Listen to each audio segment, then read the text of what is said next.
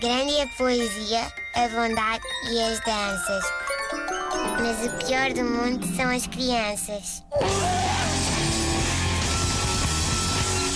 Temos aqui um e-mail especial. Uh, não é nesse sentido, não é nesse sentido especial, tipo um e-mail que fica no canto da sala e não consegue dar-se com os outros e-mails. Não, é especial no sentido de sui generis, no sentido de inusitado, no sentido de introduzir à bruta a foice em alheia. Querem ver? Bom, vou passar a ler.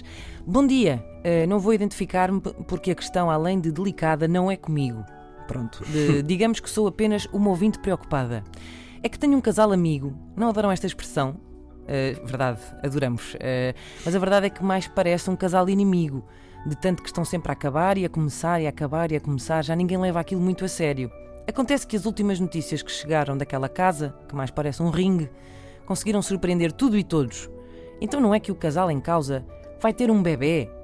Temo o pior. Ainda pensei escrever para a doutora Ana Correia para que ela receitasse um audiogésico, mas as pessoas de que falo nem sequer sabem que eu escrevi isto, quanto mais ir lá a casa forçar um áudio xarope por, por aquelas goelas abaixo. Por isso aqui estou, nem sei bem porquê, a escrever para o pior do mundo. Porque me parece que é capaz de dar uma boa reflexão. Ora bem! Então não dá. Então não dá, cara ouvinte preocupada. Hum, primeiro, eu acho que está a pensar bem. Isto, infeliz ou, ou, felizmente, não é como Fátima, não é que uma pessoa dá dinheiro a um tipo qualquer e ele vai lá pagar uma promessa por nós. Uh, a ouvinte está cheia de boas intenções, mas de facto não pode tomar um audiogésico que torne a relação dos seus amigos mais harmoniosa. Mas pense nisto assim.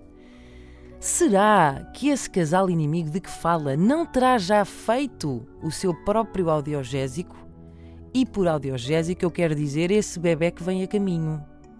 Ou seja, uh, será que estamos aqui perante um clássico caso de ter uma criança para salvar uma relação? Eu, é bem possível, é possível, apesar de eu achar que isto de ter filhos para salvar relações é um bocado como o Mirk, não é? Já ninguém usa isso. Uh, crianças que vão ouvir isto e não sabem o que é o Mirk, uh, experimentem perguntar aos vossos pais se algum dia falaram com estranhos na internet. Fica, fica um bocado desconfortável agora, não é? Foi, eu sei. Bom, uh, como é que eu ia dizer isto?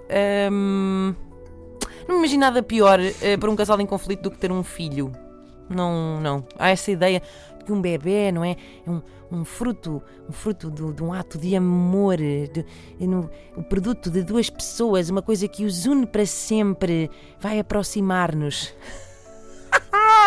não, não, reparem, acompanhem-me neste raciocínio muito simples. Vão, imaginem vocês, uh, imaginem que alguém se está a afogar, não é? Está ali, pumba, quase ali a ir desta para melhor engolir pirulitos. Agora atirem-lhe uma boia rota. é isto, mais ou menos, é isto. Um filho como solução para salvar um casamento é como estar a fazer malabarismo com três bolas e atirarem-te outra, só que essa está em chamas. Sabem quando é que um filho salva um casamento?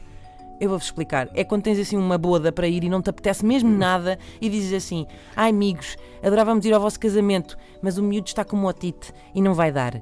Isto é um filho a salvar um casamento. Grande é a poesia, a bondade e as danças. Mas o pior do mundo são as crianças.